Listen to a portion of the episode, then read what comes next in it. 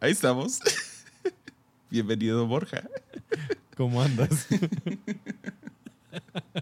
Después de echar el chismecito. Ya, ya sacamos los primeros trapitos al sol. Oh, man. ¿Cómo has estado? Bien, ha sido un día, un día largo. Am, tocó grabar mensaje, todavía hacemos algo en línea y ya mañana los, los servicios. Bueno, hoy es lunes, ya pasó. Sí, estuvo increíble el domingo. El domingo estuvo buenísimo. Checo Pérez ganó la Fórmula 1. Man, me tengo que meter más a esto de la Fórmula 1. Parece que todo mundo está hablando de esto. Y Yeah. no sé nada. Nomás veo carros que manejan rápido. Como, awesome. O sea, e- es de esos deportes que sí es como aburrido porque es obviamente que tú te sientas y ves a coches pasar y hay como carreras muy aburridas, pero tienes que entender como que todo el detrás de, cámaras y escenas. Y además que es un deporte de tres días, pero en cuanto a, o sea, es como tres días te sientas a ver algo, es como otro, otra forma diferente de ver como un partido de básquetbol. que-. Yeah, que duran dos horas. Quedan dos horas. Pero son 20 carreras al año, entonces sí lo puedes como que ver. Mm. Este, y además ahora como hay un corredor mexicano, bueno, ya lleva rato, pero ahora está en un equipo que puede ganar. Entonces, eh, o sea, sí hay una posibilidad de que Checo haga algo importante este año y el próximo año, lo cual está como, como bastante interesante. Pero sí, sí, hay que ir. O sea, sería muy bueno el próximo año ir así con... Ya, con pues ahí te amigos. queda la vuelta. Sí. A mí me es queda que- un, es un, es un vuelo nomás. Pero el problema es que tampoco no es barato. Oh, ok. O sea,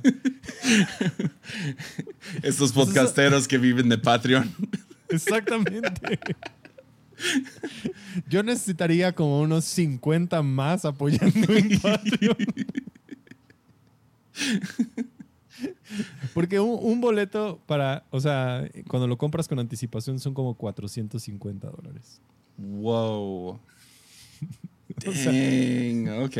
No es Uf. como Y- barato. Y, no se ven increíbles los asientos. Ah, no. Como que nomás. Awesome. 450 dólares. Vas a pagar Zum, 450 zum. dólares para ver un cachito donde pasa el auto y ver una pantalla de LEDs allá arriba y escuchar el sonido. Y estar en el sol todo el día. Ah, ah, creo que no. Creo, que no es el deporte para mí. Y pagar 8 dólares por un refresco. Oh, man. Oh, man. Ya, mejor No, en la tele. O sea, sí hay boletos que cuestan 5 mil dólares. O sea, es una locura. No. Es muy... Y hay... Y, y en ese caso, ¿cuál sería la diferencia entre el de 450 y el de 5000? que estás encima de donde le cambian las llantas al auto. Oh. O sea, como que ves esa parte. Ah, ok. Eso tiene sentido. Igual O sea- que cueste 5 mil dólares para ver cambio de llantas En dos segundos. en dos segundos. 20 vatos se avientan encima de un carro y se quitan en dos segundos. Exactamente. Yeah. Con la posibilidad de que alguien se equivoque y tarden 4 segundos. ¿Y, y eso es porque es en, en México o en Estados Unidos es igual? No, O- sea, sí, sí es más caro en México. ah, porque los mexicanos estamos bien locos y pagamos por esas cosas, por el Pues es que lo han de hacer menos, ¿no? Aquí. No. Claro. Eh, Es, No, no. Fórmula 1 es, es europeo. En todos lados. Es en todos hay, lados. carreras, hay carreras en Asia, hay carreras en Japón, hay carreras en Qatar, hay carreras en Europa, hay carreras. Mm. Hay 22 carreras en el año. Entonces, hay, en América, hay en Brasil, Estados Unidos, Canadá y México. El próximo año hay dos en Estados Unidos. Pero, por ejemplo, eh, el costo en, en, no sé, por ejemplo, en Holanda son 80 dólares por los tres días. En, en un lugar ahí como que puedas ver la carrera. En México, o sea, dicen que son más baratos, pero realmente ya en, en- en- la práctica sí son como 300 a 400 dólares. Boletos más o menos baratos. Tienen que ser porque hay más gente. Sí. Entonces, en una población más densa y más gente con, con el No. dinero. ¿No? Pero es que aquí, o sea, bueno, aquí hay más demanda. O sea, sin duda hay más demanda para Mm. una carrera como esa. Pero si van como 250 mil personas o no sé cuánta gente va, o sea, es mucha gente. Wow. Y, pero sí, o sea, sí es una experiencia. Yo sí fui de, de, de niño, mi papá me llevó cuando era más barato. Este, y fui hace dos años, solamente pagué el sábado y fueron 150 dólares. Solo el sábado, Dang. un día. Eh, estuvo muy divertido, pero sí fue como boletos que, que gente a veces vende porque no puede ir o lo que sea. Ujú. Entonces sí es un deporte diferente. ¿Te imaginas estar como que entre dos curvas que están cerca y es cuando, es cuando el carro pasa más lento? como no, ni poder ver cómo se aproximan a la curva, nomás como que ese periodo donde todavía no alcanzan una velocidad fuerte. Nomás los ves pasar. Hay una Awesome. tribuna que está donde pasa el coche, ya, o sea, lo más rápido. Pasan a 340 kilómetros por hora nada más. Fum, fum, fum, fum. Es lo único que ves. Ya, a lo mejor en ese caso es mejor verlos lento. O sea, es como 300 que, o sea, literal, o sea, es como pum, pum, pum. Y ya, eso es todo. Nice. Pero- sí, no, nunca me he metido a la Fórmula 1. La neta, no sigo ningún otro deporte más que básquet. Que ya viste que México, o sea, bueno, esto es- hay una liga que yo no sabía que se llama NBA G League, que es como la Liga B. Y ahora Capitanes, que es el equipo de la Ciudad de México, ya tiene equipo. De la G League. Entonces, podríamos ir a ver un partido en la Ciudad de México de NBA G League. Mm. Yeah. Yeah. O sea, Es un comienzo. y, o sea, que, que Canadá tenga un equipo ah, abre las puertas a que México tenga uno. O sea, tiene Sí. más sentido que México es un vuelo corto, o sea, para los que están, digamos, o sea, volar de Houston a Ciudad de México no está gacho. Yeah. O sea, sí es muy posible que en un futuro haya un equipo de México en la, en la NBA. Yeah. O sea, y están intentando incluso en la NFL también que Monterrey tenga un equipo de fútbol americano que juegue. O sea, hay, hay como posibilidades de que en, en poco tiempo pudiéramos tener eh, equipos. Yeah. O sea, y, y al menos ese partido, o sea, no sé cuánto cuestan los boletos, pero yo creo que ha de estar más barato que ir a ver un, un partido de la NBA. Y divertido. O sea, Yeah. O sea, hay, hay buenos jugadores en el G League. ya. No, no, no es malo. O sea, no, No. son tan conocidos. O, o sea, no son. Porque lo que han hecho es que tienen jugadores que son como, como ya más viejos, que han jugado mucho tiempo y que ahora juegan. Y además, chavos, entonces son jóvenes y muy como experimentados y esa es como la liga. Entonces, ya, a estar divertido. Sí, sí tengo ganas. Eso me enteré esta semana de estar ya, bien ir a Ya. ver un partido a la Ciudad de México. Vamos. Aquí en Tepic también hay, hay equipos. Los Coras. Los Coras. Todos se llaman los Coras. Los escriben con K o con C, una de las dos.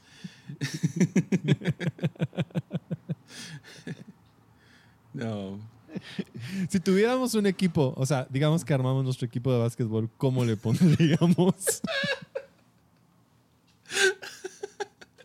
Los me imaginé a mí en. Yo siempre me siento como el gordo, como el meme del gordo que dice no, no, no jugó suficiente bien o algo así. Didn't try hard enough, no intentó Yeah. suficiente. Sí. Así me siento cada vez que veo un partido. Como que soy el vato comiendo chetos, viendo a, los- a estos atletas de otro nivel. Superhumanos. Ah, man, ¿cómo se le fue el de las manos ese balón? Pero sí, sí, sí me gusta mucho.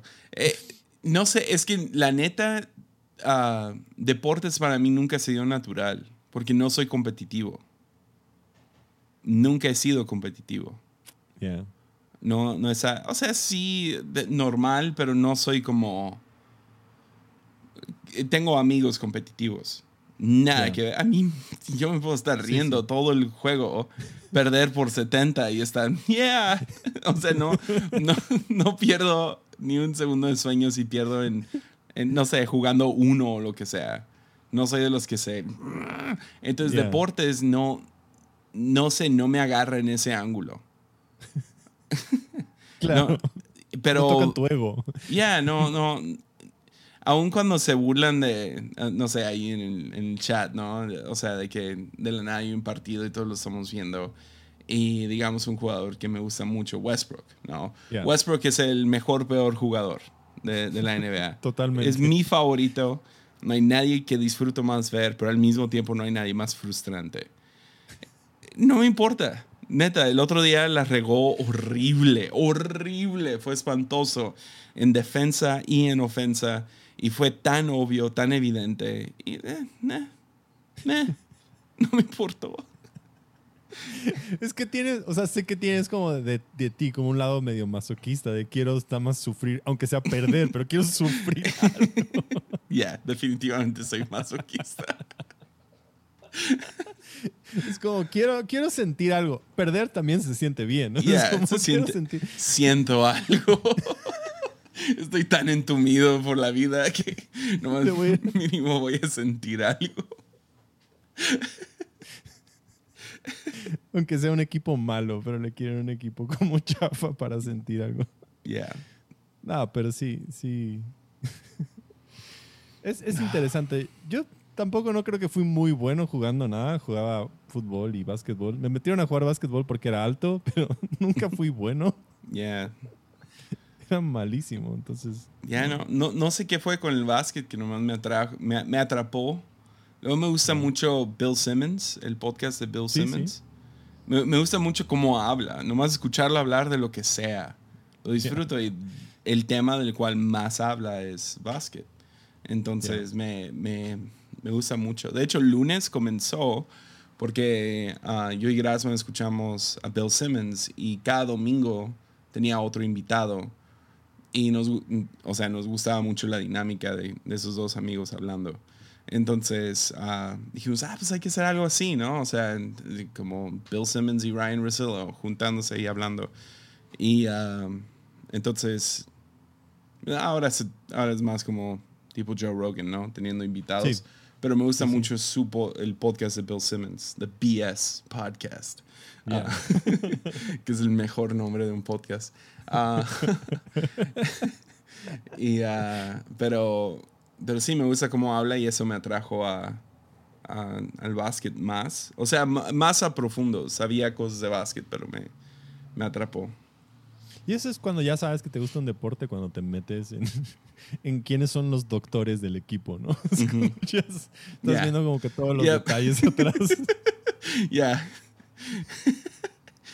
que sabes exactamente qué, qué hueso se rompió Zion Williamson y por eso no está jugando. Oh, wow, ¿en serio? No Yeah. sabía. Y que ha subido como 30 kilos por... Uh. Salió un video de este vato. Sí sabes que es Zion, ¿no? Sí, sí, sí, sí. sí. Era como que el rookie, así, el próximo Yeah. LeBron James. O sea, el vato fue impresionante en la universidad y aún jugando a NBA, ah, como que potencial a ser el próximo Shaq. Era ya como, como se hablaba de él. tamaño. Ya, es enorme, no es tan grande como Shaq, ah, no juega idéntico a Shaq, pero es, es dominante, ¿no? Es, es un- Ya. le pasa el balón, la va a meter. Y, ah, pero uno de sus problemas es que sigue subiendo de peso. Y ahora se rompió la pierna, el pie. Y, enseñan un video de él haciendo ejercicio. Se parecía a mí, como tratando de tocar sus pies. Y, y Charles Barkley dice, dice en TNT que ponen el video y dice, parece que yo y Shaq tuvimos un bebé, porque ellos ya están bien gordos. Looks like me and Shaq just had a baby.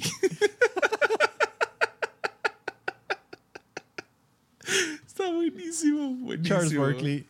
Charles Barkley como comentador es el de los mejores. Dice Sí, las cosas que no. nadie. ¿Viste, ¿Viste que tenía un bit como, como algo que decía siempre de las, de las gordas de Luisiana? Oh my. yeah.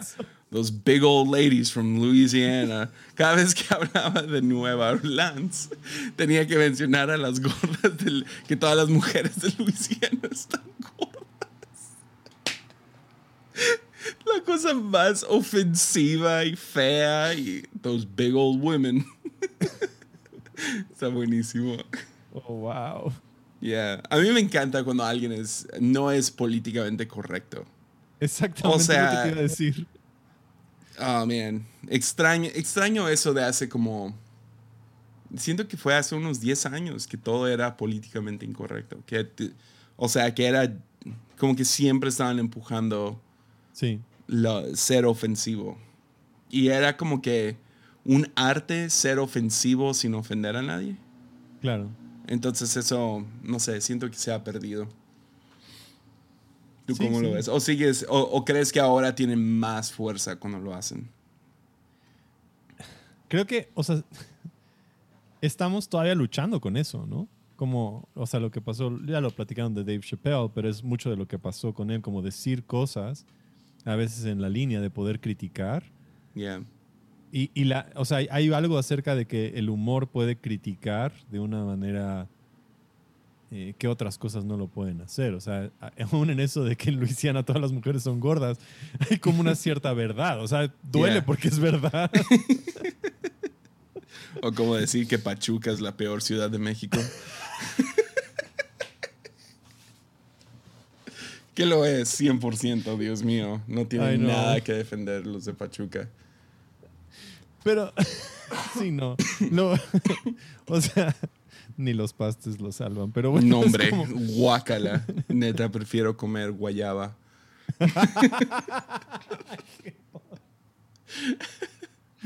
Queso de cabra después de estar en la ventana de un carro por tres días. O sea, prefiero eso a pastes. Me encanta, que, me encanta que, promocionan los pastes y cada vez que voy, es como, es que no has probado los pastes de adeveras, los buenos.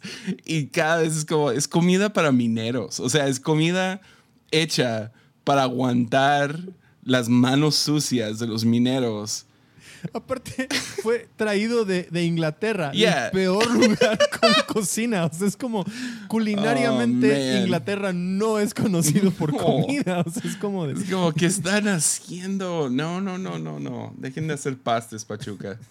Que nos invadan los italianos, por mm. favor. Pero oh, sí hemos perdido, o sea, la verdad es que, o sea, parte del humor es que puedas decir algo que es verdad, pero que igual como que duele, pero te puedes reír de eso. O sea, creo que tiene que haber eso todavía. Si no, si no lo, lo, perdemos. O sea, y ahorita desafortunadamente solamente como que gente más grande que tienen los pantalones para decirlo. O sea, porque, pero es verdad, o sea, ah, no sé. Creo que tenemos que regresar a un punto más balanceado donde podamos bromear. O sea, si no nos podemos bromear o decir bromas de nosotros mismos, perdemos un poco el humor. O sea. Y creo que es más bronca de Estados Unidos, que se siente más global porque sí está medio globalizado la cultura. Ah, no siento que México le va a pasar eso pronto. O sea, ah, creo que la comedia mexicana va a seguir creciendo. Ahorita es como que un bebé. Va a seguir creciendo y entre más libertad tengan, obviamente va a haber va a haber puntos donde van a cruzar el límite y van a bromear acerca de alguna tragedia y los van a cancelar. pero, pero en sí yo creo que va a seguir creciendo. Es verdad. Lástima que como pastores no podemos ser parte de algo así. no, se, no se puede. Chale. No. No, no. Eso sí, no, no puedes cruzar esos límites. No. Pero, pero yo sí recuerdo que cuando fue, o sea, después de temblores, gente hacía bromas acerca de los temblores y ah, chistes acerca de los temblores y cosas así. O sea, es como muy cruel, pero sí hacíamos bromas de cosas así. Entonces sí, lo, lo tenemos que recuperar, no sé. A menos que caigas, hoy en la mañana descubrí que existe un, un grupo de pastores que decían que empatía es pecado. What? Te lo prometo. Eh, ¿Sabes qué? Me, me medio criticaron acerca de eso uh, este, este fin de semana. Como 15 personas me mandaron un video. No, no, no lo mandé a nadie, se me hizo bien tonto. Uh, es un youtuber. Uh, tomó, tomó un clip de como cuatro minutos de, de una conversación que tuve con lo de ah, Daddy. Y el video lo titularon super clickbait, o sea, cristianos progresivos contra conservadores. Es como, yo no soy ninguno de esos dos, realmente no lo soy. ah, usualmente hablo más acerca de los beneficios de lo progresivo porque la, la gran mayoría de, cristiano, de cristianos son conservadores y se están perdiendo de, hey, ah, podemos seguir avanzando. Lamentablemente, la palabra progresivo es una sobrecarga semántica, ¿no? Significa varias cosas. A eso me refiero. Entonces, medio hago ahí el por qué no quieres progresar, etc. Y, ah, pero me enfoco más en la empatía de lo progresivo, ¿no? De, querer solucionar el mundo y mejorar el mundo para aquellos que, que no viven en un mundo ideal para ellos. Conservadores usualmente quieren conservar todo porque pues les funciona. Eh, como son las cosas, funcionan.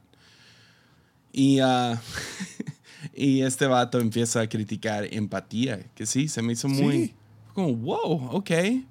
Ah, eso es, eso es nuevo. No, no, no me esperaba esa. ¿Qué, qué, qué decían los... los uh... O sea, vi, vi el, el, video de ese tipo argentino. Bueno, no lo vi. Vi como 15 minutos y ya me aburrí. Pero lo que decían estos tipos acerca de que empatía es pecado, primero es, o sea, es un, un, un par como de pastores blancos súper de la derecha de Estados Unidos. Eh, sí tienen como 60 mil seguidores, digo, tampoco no es tanto, pero un tipo ahí. Su, su onda es la siguiente, que dicen que empatía es si una persona cae en un hoyo, simpatía es que tú lo ves y le ayudas a salir del hoyo, empatía es que te metes al hoyo y lo ayudas a salir. Es como su definición. Dije, ah, ok pero dicen que es pecado porque cuando te metes al hoyo con ellos, estás pecando con ellos. Hmm. O sea, como que ah, o, sea, más o menos como lo hizo Jesús, o sea, donde él tomó los pecados del mundo sobre. Yeah, um. como que vino a la tierra. O, como Pablo que dice, yo soy el peor de los pecadores, algo así, ah, más o menos. Entonces, Oh, que entender a otra, ponerte en los zapatos de otra persona y entender a otra persona es casi casi que tú estás pecando junto con ellos. Es, está oh súper extraño. Está Qué hueva. Está súper bizarro, pero sí está causando problemas. O sea, yo no, o sea, qué tan tontos o estúpidos, no sé qué palabra usar, que, que, o sea, que este podcast siga siendo familiar, para decir que empatía Dejó de ser familiar desde el episodio número uno, vato, que hablamos de Bután y ah, de, la aldea de los penes. ¿Sabes? Síguele. No, no, o sea, ¿qué, ¿qué tan idiota tienes que ser para pensar que empatía está mal? O sea, que los cristianos lo defiendan y ahora lo llamen pecado. No, está. Eh, eh, es gente que viven cómodamente. Es realmente eso. Y no quieren ser incomodados. Ahora, yo no entiendo al 100 todo lo de Critical Race Theory, que ahorita está muy fuerte en Estados Unidos. Pero por lo que yo veo es más o menos como de construcción. Es llegar a la raíz de la historia Ahora, donde los conservadores dicen, no, esta onda está muy mal, es que pintan a todos los blancos como satánicos, malos, o sea, de la, del origen de Hades, ¿no? O sea, todos los, los que son blancos son, son malvados, ¿no? Y han querido el poder. Que a lo mejor hay un poco de verdad ahí. O sea, obviamente no creo que vienen del Hades. a lo que me refiero es a gente blanca, gente europea, ha estado en poder por mucho tiempo. Y cuando estás en poder no lo quieres rendir. Exacto. Y Estados Unidos es, es un lugar que sí, o sea, el, el, llamado es vengan todos los que están cansados, etcétera, etcétera. Todos los, todos los que buscan refugio vengan aquí. Pero luego tratan a su gente, o sea, tienen la historia de esclavitud y los inmigrantes y cómo los tratan, mucho racismo. Yo no estoy diciendo que no hay racismo en el resto del mundo, ah, pero ya, no sé si se debe de enseñar esas cosas. como, como yo no le he querido enseñar a Sawyer todavía acerca del racismo, porque se me hace chico. Y no quiero ni que tenga la imaginación de, de... O sea, no le quiero explicar de alguna manera. Ahora es un niño, es mexicano, su mamá es mexicana, su papá es americano, o sea, de sangre. Yo no quiero, está güerito, yo no quiero que él, por alguna razón, porque yo lo expliqué mal, que él piense, ah, sí, blancos son mejores. Sí. O sea, yo no, entonces, ¿para qué explicarle racismo ahorita? ya, ya que madure un poquito más y podemos sentarnos, tampoco quiero hacerlo sentir mal por el color de su piel. Yeah. Entonces toda la onda de racismo es como, no sé, entiendo por qué es, una, es, un, es un dilema en Estados Unidos, lo entiendo, pero muchos están ahorita reaccionando en contra de eso y ningún, no sé, podríamos ir como que al debate de calvinismo y armien- Ar- arminismo. Arminismo. Ajá. Ah, y cómo arminismo nace como una contradicción de calvinismo, ¿no? Yeah. Los calvinistas tienen sus cinco puntos y los, los arministas tienen los, los cinco suyos, Sí. o al revés. No, sí. ¿Cinco o diez? No, Son cinco, es tulip. ¿Son cinco? Ok, sí, Um. Eh, ah, no me acuerdo cuál es cuál, pero una es una reacción. Sí, Creo que calvinismo es, el, es, es la reacción. Sí, calvinismo es la reacción. Entonces, ah, siempre que haces una reacción, una creencia basada en reacción, va a ser extremo. Es, es- es dualismo en su esencia. Es polarización. Entonces termina sacando cosas como empatía es pecado. Es como, ¿cómo?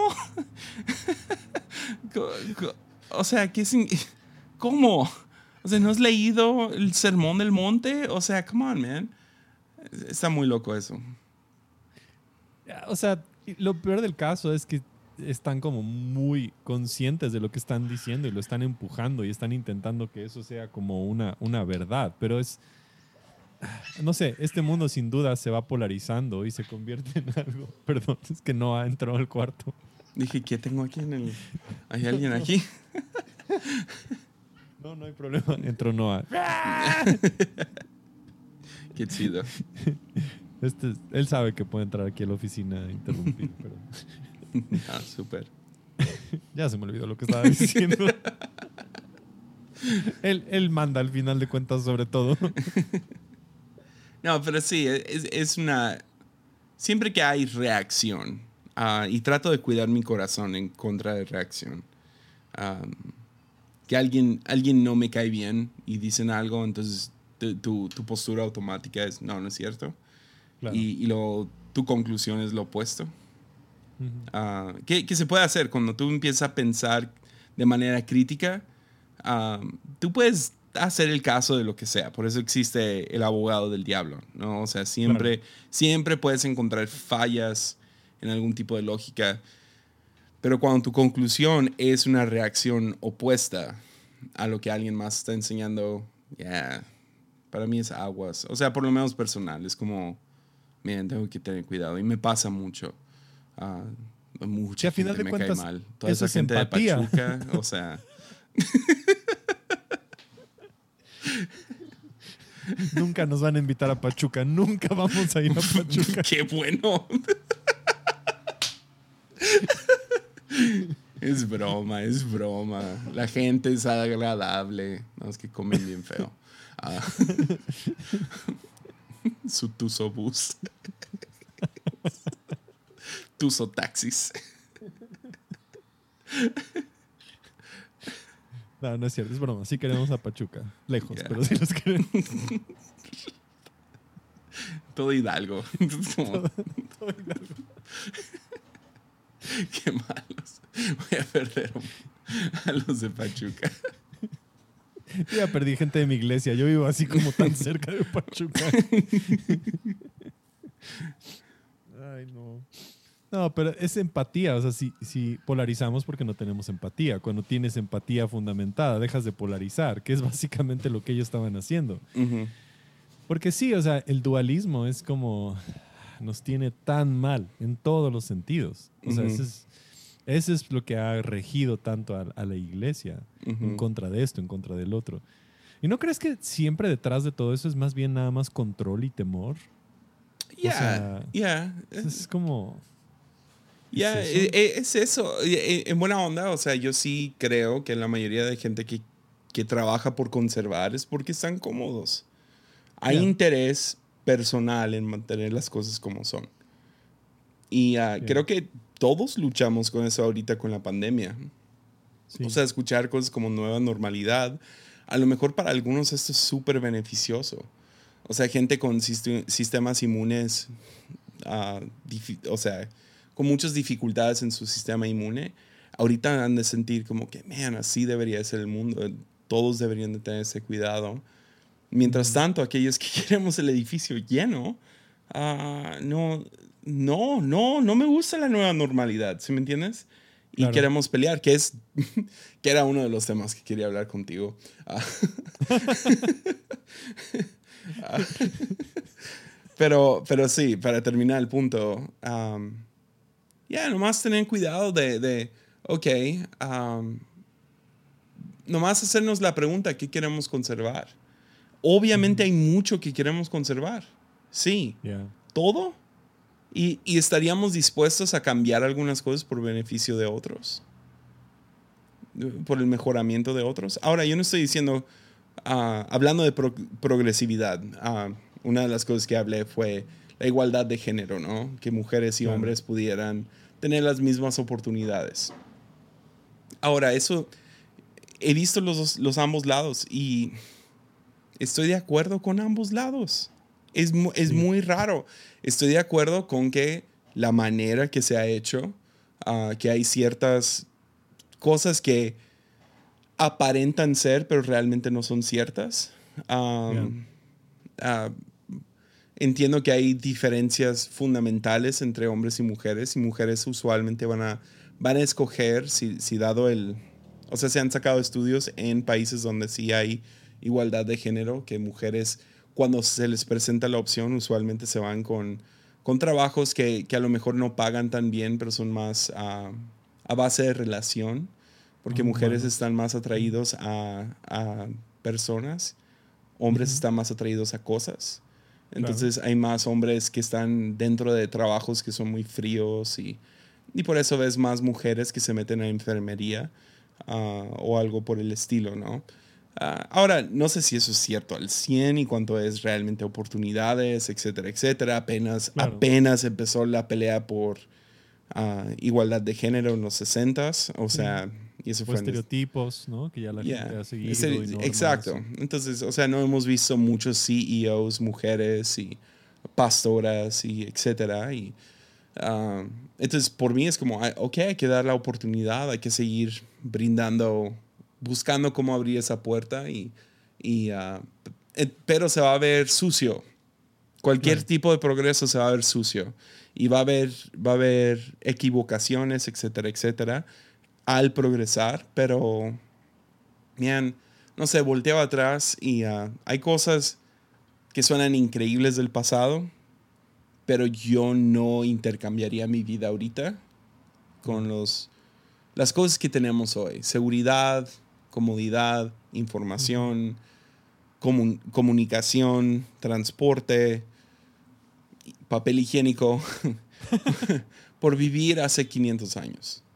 Donde, o sea, la vida era, se ve que era las jerarquías de aquel entonces, uh, cuánto vivías, la pobreza. Ah, ya, ahora hay cosas del pasado que son muy atractivas, como el, el paso, o sea, al, paso que vivían era más lento. Ah, siento que eso era más sano para el alma que la prisa que, con la que vivimos hoy. Era difícil compararte a cosas como salud mental, a lo mejor era mejor en aquel entonces. Ya, no sé. Pero, pero bueno, progresar siempre se ve sucio. Ah, yo, yo, yo creo eso. Se ve sucio para la iglesia, se ve sucio para sucio para cualquier sociedad. Um, it's messy, ¿no? O sea, sucio a lo mejor no es la palabra, es desordenado, no, no, no es limpio. Y, y yo no quiero pelear en contra de eso nomás porque veo una falla en, en, la lógica o una falla en, la, en el plan o en la ejecución. O sea, ok, dejemos, dejemos que se... Hay que experimentar y probar cosas nuevas. Ah, no estaríamos aquí si no fuera por gente en el pasado que, que pensó así. Entonces. Y sí, pero sí también hay una hipersensibilidad, yo creo que ahorita más hacia cambios. O sea, de en todos los sentidos. Yo, o sea, lo puedo ver ahorita. Si, incluso esto no te lo había contado, pero sabes que estamos en el cambio de, de nombre de la iglesia o intentando hacer el cambio de nombre. Yeah. Llevamos como cuatro años en el proceso y ahorita estamos como que más cerca y las juntas se han vuelto más, más de tensión, como por qué ahorita, por qué el cambio y como Ujú. ahora otro cambio más y otro cambio más y otro cambio más. Entonces ha sido como, ok, mucho más como complicado esta última etapa de procesos como esos Yeah. que antes a lo mejor hubiera sido más rápido. Y, y es que es que tú y yo lo hemos vivido en un micro cosmo, ¿no? O sea, de manera muy, muy pequeña, si, si vemos la historia completa, o sea, tomando una iglesia que, ¿cuántos años lleva? Lleva, pues, 46 años ya. 46 años. Entonces ha pasado por, ¿qué son esos? ¿Tres, cuatro generaciones ya? Sí, ya. de, de- de gente. Ya, o sea, seguir avanzando eso para que perdure 47 años. Está Sí. difícil, está muy difícil y claro que tiene que cambiar cosas. Ahora, nosotros aquí en La Fuente llevamos más o menos la mitad y se está viendo ese giro de vamos para tercera generación, aunque realmente ha sido mi papá todo este tiempo, pero Sí. hubo una generación de pastores, luego hubo otra y ahora estamos viendo una nueva llegar. Ujú. Y entonces es como tercera generación, ¿no?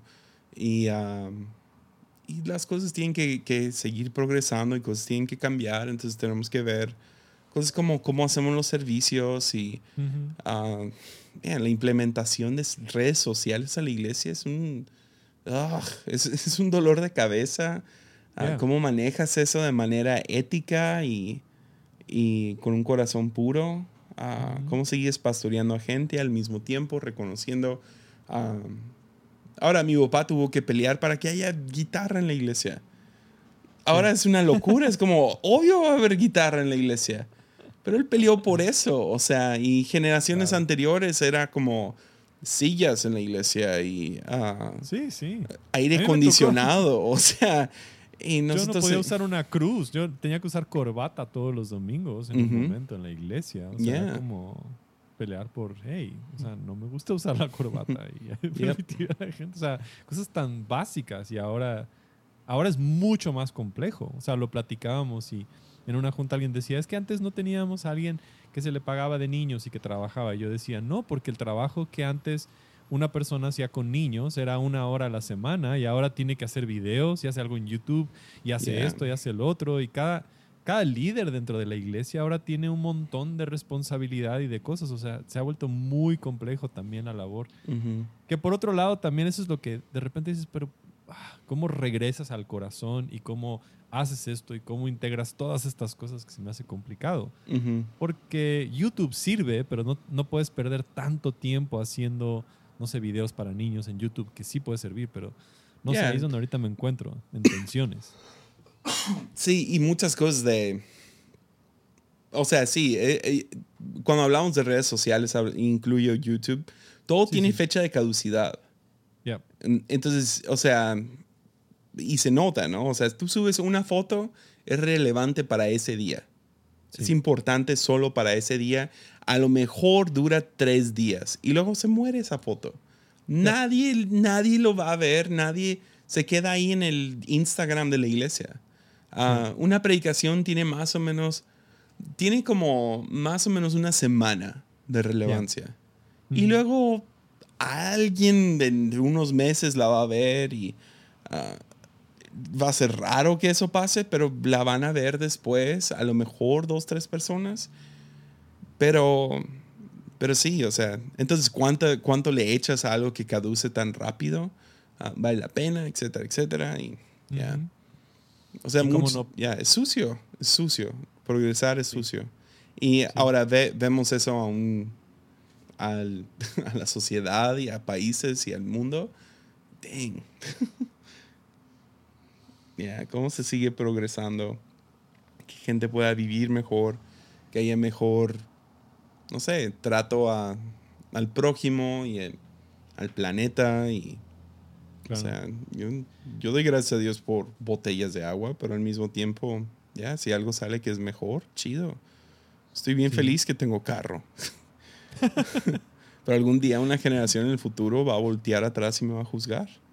Claro. ¿No? O sea, Yo lo que he hecho, hecho en, en- en eso siempre es poner la perspectiva de, de- Esta pregunta me la hago constantemente. Esto en el entorno de toda mi vida. Si yo voy a vivir 90 años, ¿qué tan importante va a ser este momento?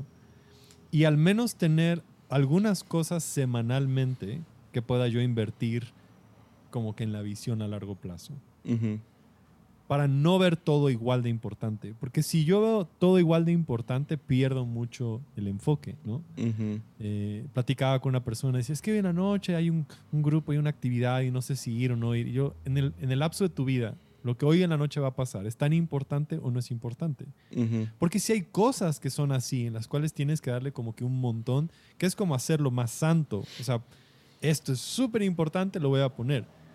Y otras cosas que son como, hey, esto va a durar una semana, va a durar tres días, ya déjalo, suéltalo, no te enganches. O sea, hay, hay- y, y lo veo, o sea, es como comentarios, ideas, preguntas, gente que te hace críticas, cosas. Volteas y dices, en el lapso de mi vida me voy a acordar lo que esa persona dijo, lo que esta persona hizo, lo que acaba de suceder. Es, no, pero en el cambio, el, el nombre de la iglesia, para mí, sí es importante en los próximos 50 años. Entonces, a veces tenemos que no ver todo igual de importante. Voltear a Ujú. decir, "Dude, esto sí es, esto es más. O sea, si estoy con mi hijo en su cumpleaños, claro, esto es una fotografía para esto. O sea, es como... Y a veces creo que si todo tiene igual de importancia, relevancia o, o es igual de efímero, entonces perdemos como que de vista o nos enganchamos en cosas fácilmente que, que no tienen sentido. O sea, que, que en un rato ya valió, ya se olvidó, ya no importó. Yeah.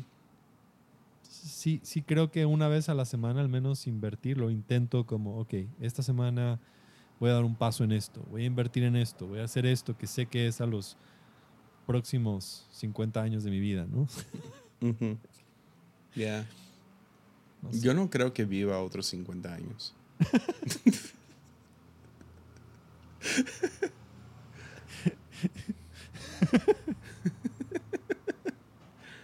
Para mí es rápido y al grano, ¿no? O sea, Ya, vamos, ya. Vine. yo me quiero ir al cielo pronto. Es como ya, ya se acabó. Ya hice lo que tenía que hacer, gracias.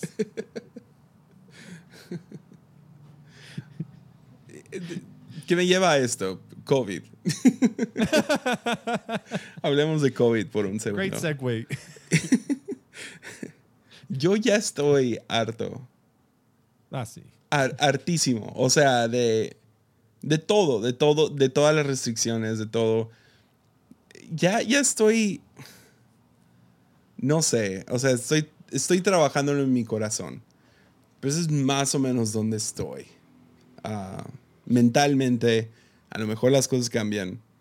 Ah, siento que si no hay una alza en casos significante, ¿ok? Porque va a haber Sí. un bump, ¿no? Un topecito de casos ahorita en diciembre, enero. Sí. Pero si no hay, yo ya quiero abrir así al 100. Máscaras opcional. Ah, o sea, literal, o sea, irme... Ah, o sea, ya. Eh, Porque si- sigo yendo a iglesias que actúan ah, como que, no, sí, sí nos preocupa el COVID. Y luego está llenísimo. claro. Y nosotros seguimos con las regulaciones súper fuerte y todo eso.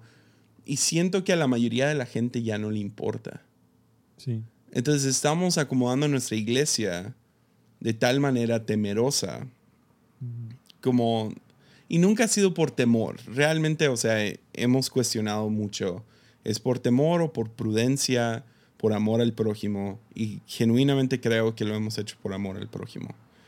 Pero hay un punto donde, ok, si, si a nadie, si a 80% de la iglesia ya no le importa, a la congregación ya no le importa, sana distancia y se quitan la máscara a medio de servicio, yo ya no, yo no quiero ser policía de nadie. Sí. No, no se me hace chido. ah, entonces, obviamente no va a ser de que desde el púlpito, si tú usas máscara es porque eres un collón. O sea, No. Ah, pero al mismo tiempo es como, ¿en qué punto decimos, ok, ya, ya, o sea, la mayoría están vacunados o lo han tenido, están inmunizados de alguna manera. Esto ya no es el peligro que era hace un año y medio. Sí. Ah, ¿Qué tal ya empezamos a, abrir las cosas? Claro. Así Incluso esta, semana, esta semana ya salieron algunos antivirales. O sea, ya en el Reino Unido autorizaron un antiviral que ya te pueden dar. Ya. O sea. Pfizer sacó uno, Merck sacó otro. Ya hay, ya hay medicamentos. Y luego existe el. Ahora no sé si, si es prevalente aquí en México, pero el, el de los anticuerpos, esta onda, el, el que te ponen los anticuerpos.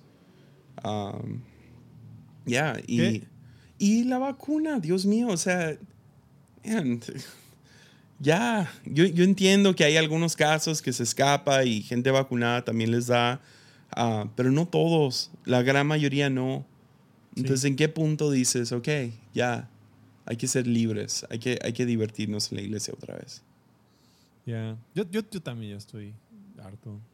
o sea, eh, y, pero es difícil todavía como pastor ver los dos lados. O sea, las personas que sí están todavía con temor y las personas que están a favor y las personas...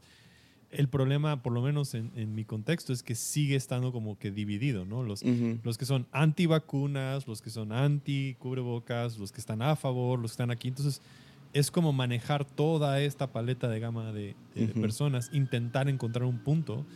Pero la verdad es que sí, cada vez más yo ya quiero que haya menos restricciones. O sea, ya en teoría en México estamos en verde. O sea, que supuestamente verde ya significaría ya. Sí, o sea, ¿qué sigue del verde? ¿Blanco? No sé. No, ya, verde, en teoría era verde. Ya, o sea, o déjenos en, amarillo o verde. Y verde debería de ser. Se abre todo. Y chido y ánimo. Y si tú quieres ponerte cubrebocas, te lo pones. Si no, no, ya eres ya como que ya es a discreción de cada persona. Ya. O sea, fue chido que quitaron lo de los tapetes. Sí. Pero pues ya llevamos rato que los tapetes nada que ver, todos secos y feos. Aquí en la iglesia le echamos ganas a todo, o sea, todas las regulaciones lo hicimos, eh, o sea, estoy orgulloso al... Ya, o sea, lo hicimos bien, pero ya estoy de que yo no, yo no entiendo en qué ayudan diferentes cosas. Yo, estoy intentando, o sea, tengo ganas de preguntar a una persona que trabaja en Walmart cuántas personas que entran realmente tienen fiebre y temperatura. Y llegan y, oh, tengo fiebre y se salen. O sea, alguien tiene que tener estas estadísticas para decirnos si realmente funciona alguna de esas cosas o ya es como, ya, bye. O sea, ya, ya el gel, gracias, ya las... O sea... El único que en mi opinión sí tiene cierta verdad es el gel. Es el único. Pero luego hay de gel en gel. También. O sea, te has puesto de ese como gelatina, como, oh, God, me siento más sucio ahora que me puse esta cosa que antes. siento que te pegan todas las cosas. Todas las bacterias ahora las tienes en la mano. pero, pero el cubrebocas en buena onda, o sea, los cubrebocas que. Oh, man. O sea, yo, yo cómo actúo con el cubrebocas. O sea, me lo pongo en el bolsillo, lo saco, lo toco, me lo acomodo. O sea, no, no es como debería de ser. Debería de ser como cuando, ¿te acuerdas cuando salieron las fotos de Italia de las enfermeras de COVID? Que están todas, ah, que tenían moretes en las caras y cortadas Por, por, los cubrebocas por los gogles que traían. O sea, y nosotros pensamos que este pedazo de algodón está haciendo algo. O sea, seamos honestos por un segundo. A mí me pasó que iba a volar, iba, voy a tomar un vuelo y tenía un curvocas, pero tenía válvula. Y cuando llego me dicen, no, no puedes utilizar con tu Era un KN95 con válvula, me lo quitaron y me dieron uno como de papel. O sea, es como, oh, claro, sí tiene mucho sentido. Mucho mejor. Voy a estar cinco horas en un avión con un montón de personas y mi válvula iba a causar todos estos problemas. Yeah. Y ahora ya es racismo por cubrebocas de válvula. Ya, no sé. Yo escuché una idea uh, de un, un, amigo, tiene una, tiene su iglesia en Estados Unidos y lo que ellos hicieron Es interesante, nomás que no estoy al 100 con esta idea. Es interesante, déjalo, dejo ahí. Sí, sí, sí. A lo mejor alguien escuchando va a decir, yes, chido, lo vamos a hacer. Ellos dan pulseras en la entrada. Y básicamente hay dos pulseras. Una es verde y la otra es roja. La verde es, salúdame. Yo estoy listo para abrazar, actúo normal. Los que traen rojo es respeta mi espacio. Y, o sea, salúdame de lejos si me vas a saludar. Ah, Sí, es nomás, ves la pulsera, ah, ok, yo usaría verde, yo ya estoy, ya tuve COVID, ya, ya, ya me vacuné, yo no tengo miedo de que me dé de nuevo y si me da de nuevo seguro no va a ser fuerte. Yeah. Pero entiendo al mismo tiempo, tengo gente cercana que es, que es, no sé, tienen, sí, o sea, su sistema inmune no da, entonces ahí cambia, ¿no? Nosotros lo que ya decidimos es que pasamos el lobby a la calle, porque tenemos una calle más o menos amplia. Vamos a poner ahí la cafetería, mesas, bancas. O sea, estamos al aire libre. ¿Ya qué más quieres que pase? Y si te quieres ir, vete. Y si no, quédate a platicar y abrazar. O sea, Yeah. pero está padre. O sea, sí me gusta lo de la, lo- por lo menos alguna forma de a quién saludas, a quién no, para respetarlos. Yeah.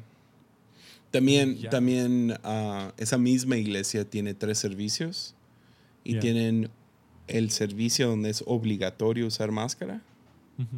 y luego los otros dos es opcional. Opcional, claro. Entonces están... Y ese es, ese es el dilema de pastores ahorita. Es, Sí. ok, ¿cómo amamos a todos en este instante? Am, al mismo Sí. tiempo, yo no quiero... Yo no quiero aumentar el temor o ser un lugar donde gente dice, o sea, no, no quiero ir porque no, no tienen ningún cuidado. Tampoco quiero que gente piense, no, no voy a ir porque tienen demasiado miedo. Yeah. Y- Ahora, también hay otro aspecto. Que siento que también mucha gente ha dejado de ir a la iglesia porque le gustan sus domingos. O sea, sí tengo que voltear y decir que sí hay personas en mi iglesia que ya... y es una como- excusa increíble. Es como... eh. O sea, platicaba con un chico que me decía, es que he querido ir, pero me corrieron de mi trabajo, yo ahora tengo un trabajo y, y lo tomé y trabajo los domingos y, y lo puedo ver en línea y... que no lo ven, pero es como sé que lo puedo ver, pero ahora ya también es una mentira. Y eso es, esa es la parte que todavía digo que cómo podemos... Porque es otro grupo de personas que usan como excusa la parte de supuestamente la seguridad, pero en el fondo hay otras cosas ya más que han tomado el tiempo. Yeah, y, y- y te digo, o sea, los que, o sea, sí, tienes la mezcla entre temor y miedo a ir a la iglesia, que ya no debería de haber miedo, am, o sea, ya, ya no. Por otro lado, el, el- la excusa de, ok, ya no quiero ir. Y siento que llevar los protocolos tan fuertes ah, arruina el ambiente para los que sí van. Claro, Lo, lo estoy viendo ladearse hacia allá. sí. Que quien disfruta cantar con un cubrebocas y luego traer el cubrebocas en el cual estaban ahorita cantando y ya está medio húmedo y lo que sea. ¿Has predicado en cubrebocas? Sí, una vez. Oh, Es horrible. horrible. Y ahí te das cuenta de cuánto escupes, ¿no? Cuando hablas. Sí, Entonces medio me estoy mordiendo la lengua al decir que los cubrebocas no funcionan porque pues queda todo húmedo si estás cantando con él y estás claro. realmente hablando con uno. Pero, o sea, no sé, la, la- la distancia rompe mucho de, del ambiente y no sé. Y si no les importa, pues ¿por qué estamos haciendo esto? Ya. O sea, antes era como... Y, y mucho el temor nació de... Temor, precaución, nació de que en Corea del Sur, cuando recién empezó el coronavirus, uno de los vínculos más fuertes fue una señora que fue a tres servicios de una iglesia y saludó a quién sabe cuánta gente. Como, no sé, creo que como 10% de los casos de Corea del Sur al principio se vinculaban a esta señora Sí, que fue a la iglesia.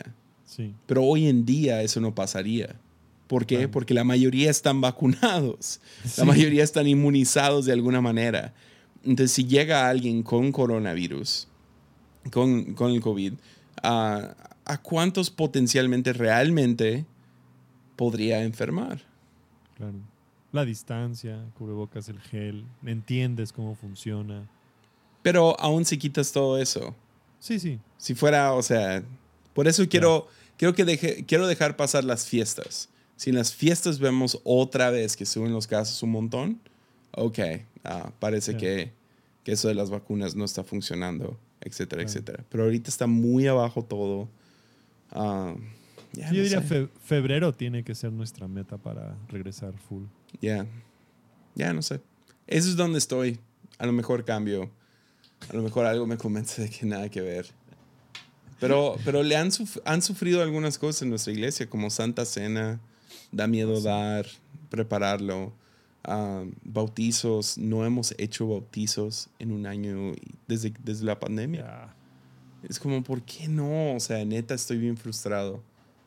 Y, y luego mucho es óptica de que alguien te va a juzgar en redes porque van a ver a una persona sin máscara. Y Nosotros vamos a hacer bautizos, pero por, por cita. O sea, lo vamos, Ujú. va a llegar una persona, va a ser bautizada, se va a llegar otro. O sea, como mm, uno a uno.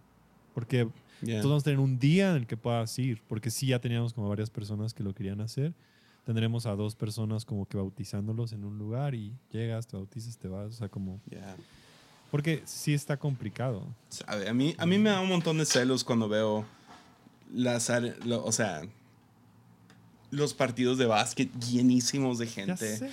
Ah, O sea, ves, ves ahorita Elevation llenando, o sea, su iglesia, todo lo que da. Y no escuchas de muchos brotes saliendo de esos lugares. No. No, ya no. Entonces, ¿qué estamos acá súper preocupándonos aquí? Sí. No, en Estados Unidos ya en casi en ningún lugar ves gente con cubrebocas. O sea, No. es muy raro. Ya, Aquí sí estamos todavía un poco. más cautelosos. Pero bueno. Último, ul- ul- último tema. Dune. Venga. Dude. ¿Te gustó? Yes. Duna, para los, para los que no me entendieron. Duna. Duna.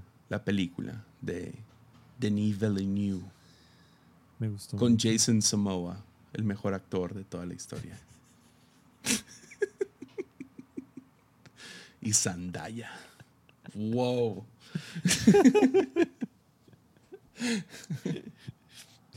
Yo quiero ver la de David Lynch. No, no es cierto. ¿Sabías que David Lynch odia esa película, la que él hizo? Sí, sí, sí, sí. Hay, hay mucha, mu- o sea, yo ya estaba listo para hablar de Duna durante todo este episodio, pero, Ya. pero luego al mismo tiempo no tengo mucho que decir. Iba a hablar mucho de Alejandro Jodorowsky. Eso es lo que estaba intentando entender. A ver, yo me hice pelotas. Yo pensé que esa era la película de Jodorowsky de Dune, pero ¿cómo, cómo se dio todo eso? eso es- o sea, estoy como procesando toda esa información, porque esta serie, esta película, pero no está basada en una que hizo un, un ¿cómo se llama el, el- el escritor? Franz, Frank, tú sabes. O sea, ¿cuál es la de Jodorowsky y cuál es la de esta? ¿Esta es la de Jodorowsky? No, no, no. Ah, O sea, la de... Jodorowsky, ah, bueno, de Dune, Dune es un libro, o es una serie Claro. de libros, ¿no? Sí, sí, sí. Que es prácticamente imposible de hacer. Claro. Es como, es como el- la historia del cine. O sea, si tú estudias algo de cine, en algún momento Dune va a salir como la película que nunca se puede hacer. Claro, que inspiró Que todas las inspiró películas todas las... sci-fi. Exacto. Eh, ves su- sus ah, huellas en todas las películas de sci-fi, pero hacer la película de Dune era imposible. Claro. Entonces lo intentó hacer Alejandro Jodorowsky. Ah, Y, ok. Ya, ah, ya entendí. Y- la, y- la pr- primer intento. Ya. Entonces organizó todo, hizo el guion. El guion, según eso, es como legendario, ¿no? Es un. O sea, son, son más páginas de guion de lo que hay del libro.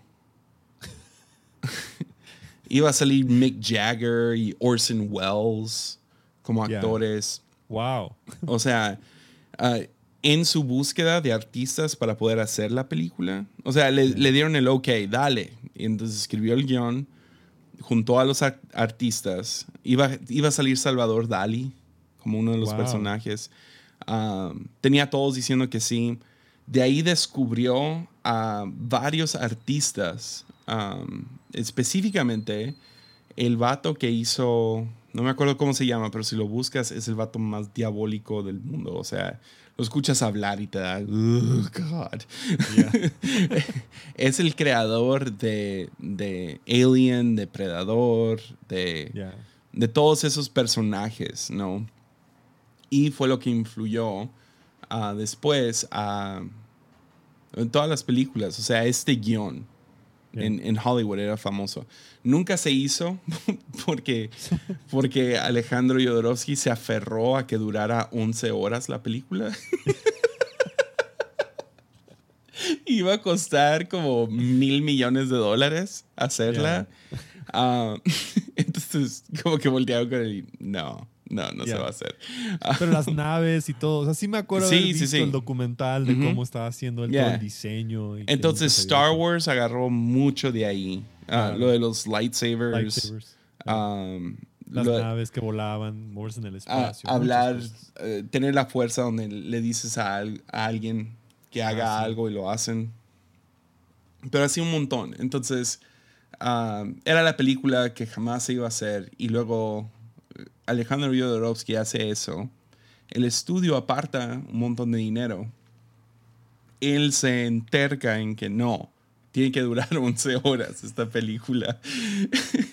y ellos dicen, pues no. Entonces toman el guion, ah, lo rebajan un montón, rebajan el presupuesto un montón y se lo entregan a David Lynch. Wow, ya. Y David Lynch saca Dune, que fue basura, ¿no? Quien la quiere ver en Prime la puede ver. Yeah, Es como, o sea, es... sale Sting. O sea, Yeah. Sting. Pues Sting fue el que reemplazó a Mick Jagger y así, Yeah, o sea, sí, sí. muy como, ok. Y luego, um, entonces, o sea, se agarró más fama otra vez ah, después de que salió el documental de Jodorowsky, su película jamás hecha. Y, um, y Denis Villeneuve, el, el, Sí. el director de, de Dune, la nueva, él siempre estuvo fascinado y obviamente hay gran, gran influencia con alguien como Alejandro Jodorowsky. ah, decide hacerla. Entonces, y saca esta. Ya, o sea, no estoy al 100 acerca de lo que pienso de esta película. Am, me gustó mucho. Estoy bien feliz que la vi en Guadalajara. Terminé, ah, fui, fui a un viaje y me iba a regresar el domingo. Así. Y fue como, ¿para qué me regreso el domingo? O sea, voy a llegar todo tronado al último servicio de la iglesia, no voy a estar presente. Y le, le escribí, a- le, le, le hablé a Mimi y le digo, oye, ¿me podría quedar una noche más y medio pasar una tarde libre aquí en Guadalajara y ver Dune? Y Mimi no, no le importaba ver Dune, entonces me dice, sí, quédate, descansa y Ya. ah, ve y vela. Entonces agarré a Robbie, fuimos al cine, nos topamos con Jared Speaker. ¿En serio? Ya, súper al azar. wow. Ya, estaba en- al final, no escuché Jesse y ya era Jared. y um, ya, o sea, estoy muy feliz que la vi en IMAX, que la vi en el cine. Totalmente. Ah, muy feliz. Pero sí hay cositas como, o sea, es, es- son los mejores efectos especiales que he visto en mi vida. sí. Sin Wow, duda, sí, ¿no? O sea, ¿qué película le ganaría? ¿Avatar?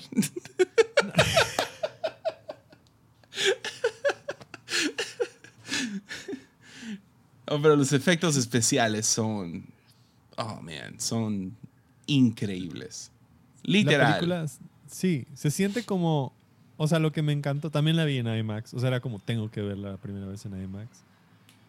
Se siente como una película grande.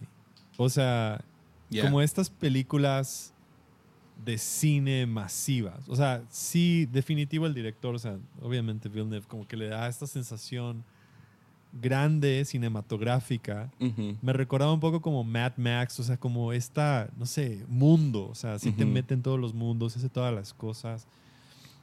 La verdad me gustó mucho cómo va la historia, cómo lo va llevando. Ah, o sea, que la quiero volver a ver porque siento que solamente entendí como que la primera capa de la película. Ujú. Como que me tengo que sentar otra vez como a... Porque la primera vez que lo estás viendo es como entendiendo la historia, por dónde va, qué está pasando, estás viendo algunos efectos, pero sé que hay como más capas Ujú. y creo que en una segunda vez ya... No tendré sé, como ahí es una donde- Más. Ese sería mi problema. Siento que no hay más capas. Ya. O sea, es una historia muy... Se enfocaron en tres personajes. Sí. El, el chico principal, su mamá y el, y el papá. Claro. Todos los demás es como que aquí está Jason Samoa. Ah, él pelea bien chido y vuela esta cosa de manera chida. Ah, aquí está el eh, Josh Broadman, ¿no? El- ¿Qué ese cómo se muere? ¿Qué le pasa? no sé. supe qué le pasa. No, pues eh, yo creo que no murió. Ya. Sí. Que ya estamos spoilers, ¿no? Pero. No, es ah, que no sé. No, es que no se sabe, no se sabe. Sí. en una batalla, está en una batalla y. mm, Ya, yo creo que no. Ah, yo creo que va a salir en parte 2, que ese es otro issue. Ese es otro problema. Que eh, todos los demás es como que, ah, pues ahí está Zendaya. Ya está vendiendo Ya. perfume, ¿no?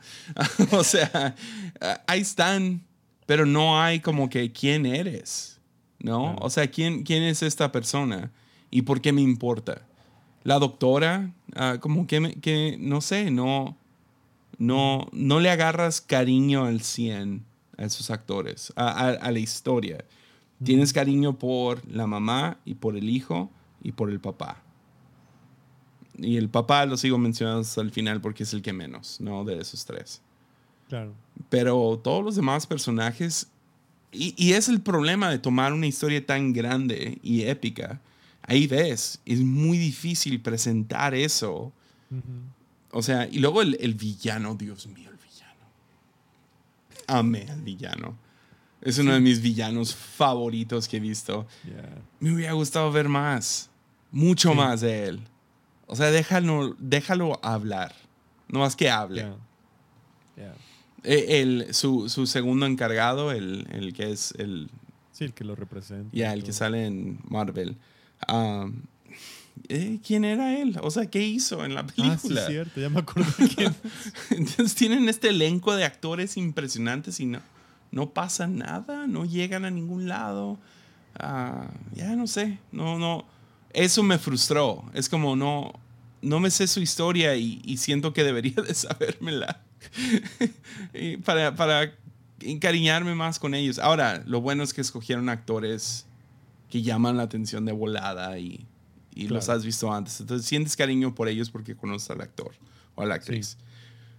Pero, pero ese sería mi único problema con la película. Es que es que no es suficiente larga. Debería de durar 11 horas.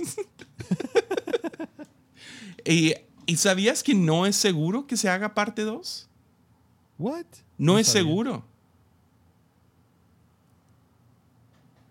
Que se me hace una locura. Que hoy en día podría salir una película así y no están seguros si se puede hacer otra por el presupuesto. Wow. Porque hubieras pensado que hay unas ciertas escenas que ya pensaron para la parte 2. Sí, yo creo que la tienen planeada y todo, pero el dinero. No hay dinero. Y esta, esta no está ganando suficiente. Porque lo Wow. pusieron en HBO Max. Oh. Muy No interesante. O sea, si hubiera salido hace cinco años, Claro, pues podríamos estar esperando la segunda fácil. fácil. Pero ahorita no.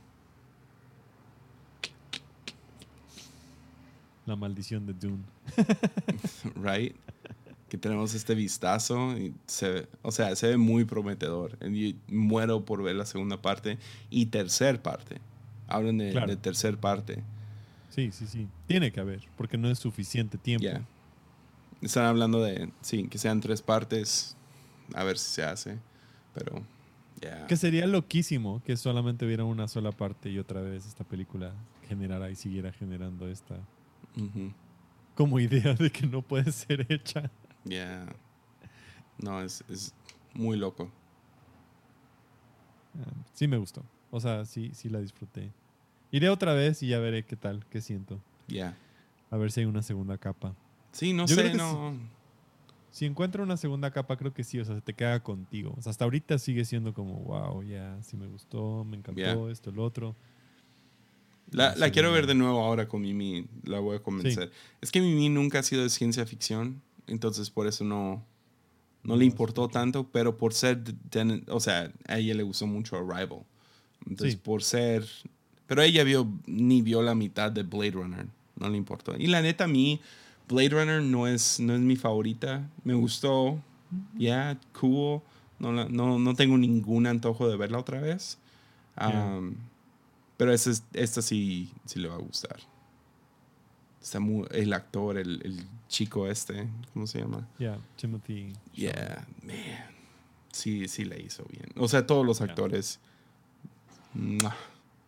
Ya. Menos Zendaya, o sea, ahí se me hizo como que, ok. No, no hay nada de ella, es como 30 segundos literal. Y la Sí, tienen en todo. todos los trailers. Solamente sale al final y dice como tres frases que no tienen nada que ver. Es como, oh, ok. Cool. My grandma is whatever. It's like, okay, yeah, it's good. okay. It's like, Oh, man. Pues lo terminamos ahí, seguimos chismeando tú y yo. sí. Va, El chisme. chisme, chisme.